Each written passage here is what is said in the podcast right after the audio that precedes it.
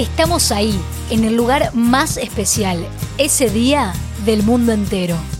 Entre una multitud de 300.000 personas que con emoción y alegría gritan, ole, ole, ole, ole, Julio, Julio. Gritan para agradecerle, para darle amor, para hacerle saber que recién termina un espectáculo inolvidable y ya lo empiezan a extrañar. ¿Y qué pasa después? Inmediatamente después del descanso por venir. ¿Qué pasa cuando se baja del escenario? Cuando termina de saludar a sus amigos? Cuando junta sus cosas? Cuando las personas todavía vuelven lento a sus casas. ¿Cómo se va Julio del obelisco? ¿Del obelisco? Con la policía. Había un auto de policía y, y bueno, porque aparte me llevaron hasta casa, me esperaron y después me trajeron. Y después ya el regreso fue en limusina, a la fiesta. Terminé la función, que estaban todos llorando, yo estaba feliz, feliz, porque aparte en esa función, para que vean, hasta el último minuto, eh, como soy detallista y estoy en todo, que me gusta, no es que me obligan, me gusta, me gusta poder que todo salga como tiene que salir, ¿no? Bien y mejor y que estemos todos contentos. Y durante la función, bueno, me acompañó Mercedes Sosa, después estaba la Mona Jiménez y Marco Mustok, que hizo la presentación. Lo que iba a ser una presentación de 3, 4 minutos, algo como para que sea también como cómico, que esté presente amigos y todo, fue como 10 minutos. Entonces, claro, todo se fue atrasando. Y la Mona Jiménez tenía que viajar a Córdoba para sus shows. Así que en el medio de que yo estaba cambiándome haciendo Corsario, Quijote, Lago de los Cisnes, tuve que cambiar el orden del programa de las partes de los tangos para que Balada por un Loco fuera antes que el resto para que él pudiera llegar. Así que imagínate ya en esa función como uno es así muy en determinadas cosas estructurado, por decirlo. Así que estaba entre eso, yo con una sonrisa de oreja a oreja, feliz con todo, todo terminó, me llevaron a casa. Ahí fue un momento en el cual tuve la realidad de, lo que iba a pasar después. un poco, ¿no? El shock de 300.000 personas, abrir la puerta y encontrarse solo. Ese fue un momento en el cual volví a la realidad de la vida cotidiana. Y me acuerdo que en ese momento no me quería poner mal porque ahí es cuando uno empezó como a llorar a, bajar un poco la adrenalina. Y nada, me tomé un, un yandón, me bañé, volví al teatro, al espacio, a la 9 de julio y los técnicos me esperaban porque yo me quería rapar. Muchas veces tenía ganas de raparme en verano, pero no se podía porque, bueno, la danza también conlleva tener eh, un lindo pelo para el príncipe, para un montón de cosas. Entonces era lo que primero quería hacer. Entonces volví, me hice eso y de ahí la limusina que, que me llevó hasta la fiesta. Y, ahí nadie me reconocía, claro. Yo tenía el pelo largo, ¿no? De, golpe era como que no, la vista no, se encajó ahí. Y nada, fue como entrar a la fiesta.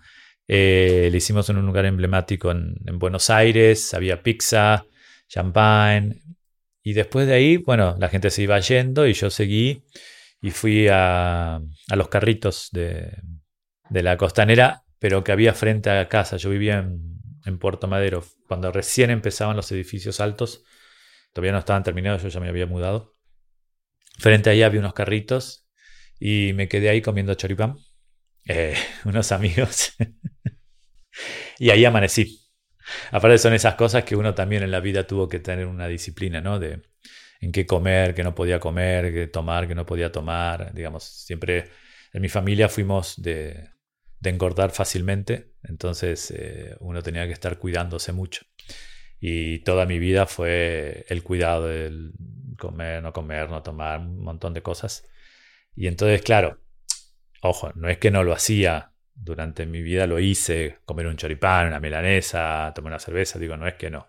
Entonces, creo que, que fue uno de los mejores choripanes que, que, comí en mi vida porque los comí sin, sin perjuicio, sin trauma, sin, sin el qué pasará mañana, cómo lo, los bajo mañana, ¿no? Ese día fue decir, si no duermo, no duermo. No, eh, fue un montón de cosas que, que hice así sin tener que preocuparme a qué hora me levantaba al día siguiente, o mejor dicho, no tenía que preocuparme que me tenía que levantar al día siguiente a la mañana para ir a la clase o a ir a un ensayo, prepararme para la función. Eh, uno lo, lo, hizo, lo cumplió, lo hacía, ¿no? Y parte de elegir algo donde sabes que la danza es una cuestión física, es una cuestión estética, una cuestión de mucha disciplina, de entrenamiento, de que uno lo elige, sabes que todo eso es parte de lo que vos estás eligiendo, porque eso es esta profesión. Bueno, hay bailarines que nunca tuvieron problema, ¿no? En cuanto comen de todo y no tenían, bueno, lo mío físicamente era parte de, de esta disciplina que uno tenía que tener. El amor que uno tenía por la carrera que hacía era mucho más fuerte que quizás lo psicológico que podía haber sido el tema físico. En nuestra época el nutricionista era por aparte, si mandaban. Ahora en casi todas las compañías tenés psicólogos, nutricionistas, un montón de, cosas que hacen, ayudan al bailarín a cuidarse sanamente, a pasar quizás esos momentos difíciles, a superarlos, a aceptarlos, que sean parte de. Entonces, ese amor que uno tiene por la carrera que uno hace, todo lo que uno tiene que hacer por eso, me ayudó muchísimo a poder superarlo y a poder aceptarlo como parte de lo que, de lo que es, ¿no? Después, bueno, empecé a salir ahí a caminar por casa y ya la gente me saludaba, todo, entonces me encerraba en el departamento, me tomé vacaciones, me vine acá a Uruguay, me vine acá a Punta del Este a, de vacaciones e ir a todas las fiestas que siempre me invitaban. Yo siempre venía todos los años a trabajar en el Palacio de Espectáculos que estaba en la playa frente a donde después estuvo el Conrad. Pero claro, yo venía tanto una temporadita y después ya me iba porque bueno, tenía que seguir.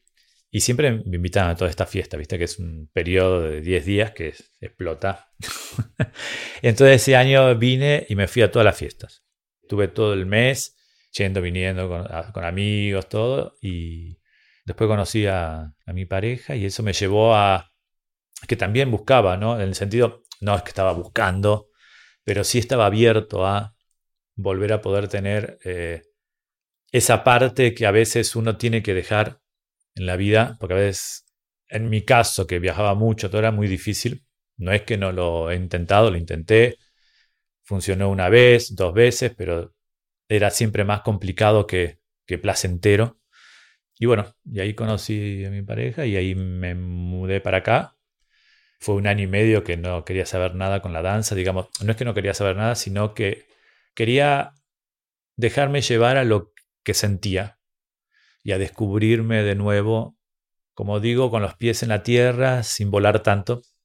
También de desarrollar, de, elaborar ese final, ¿no? ese cierre a lo que fue mis 40 años de vida, ¿no? porque a los cuatro yo había más o menos empezado, entonces desarrollar ese momento, elaborarlo, pasar por situaciones en las cuales extrañaba, por situaciones en las cuales no quería saber más nada, en ese periodo, ¿no? Hasta descubrirse y dar la, libertad de, buscar qué, qué hacer, qué no hacer y abrirse, ¿no? Y bueno, ahí justo tuve la suerte de conocer a la pareja y eso me ayudó también a, empezar a enfocarme en otras cosas, ¿no? Eh, cocinar, limpiar la casa, hacer eh, otras cosas que, bueno, que uno no estaba, no era que no lo hacía antes, pero era diferente.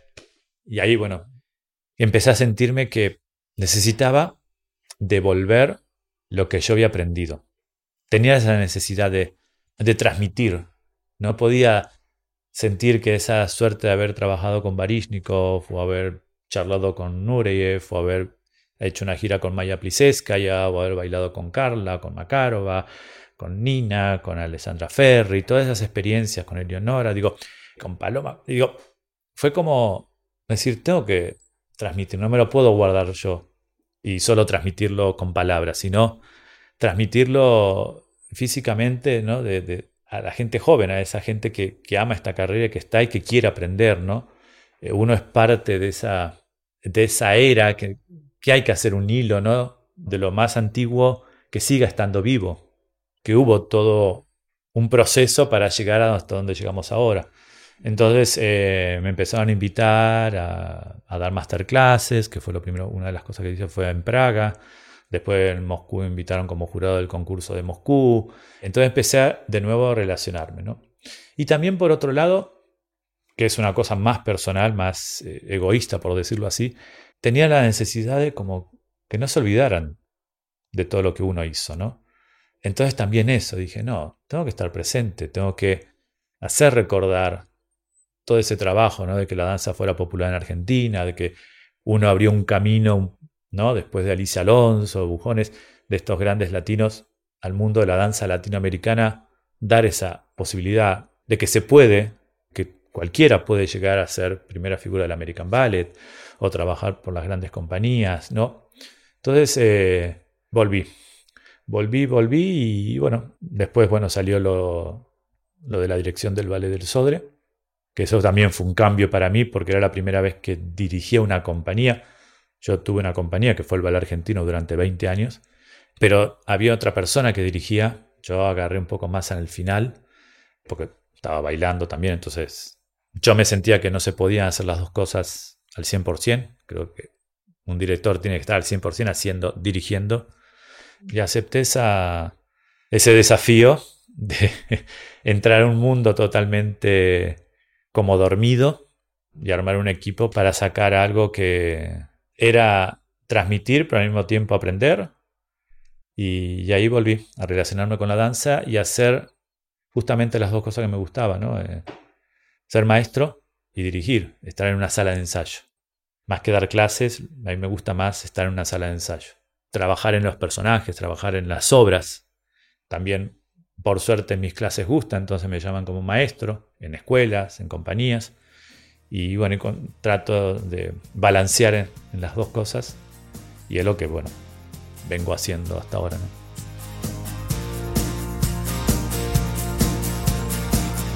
Esto es La Danza después de la Danza, un podcast con Julio Boca. Si lo estás disfrutando, te agradecemos compartirlo y si querés conocer más formas de apoyar el proyecto, por favor visita el sitio web de la Fundación Julio Boca y de Intro Podcasts. Ahora te invitamos a escuchar el próximo episodio. Defender la danza por el mundo.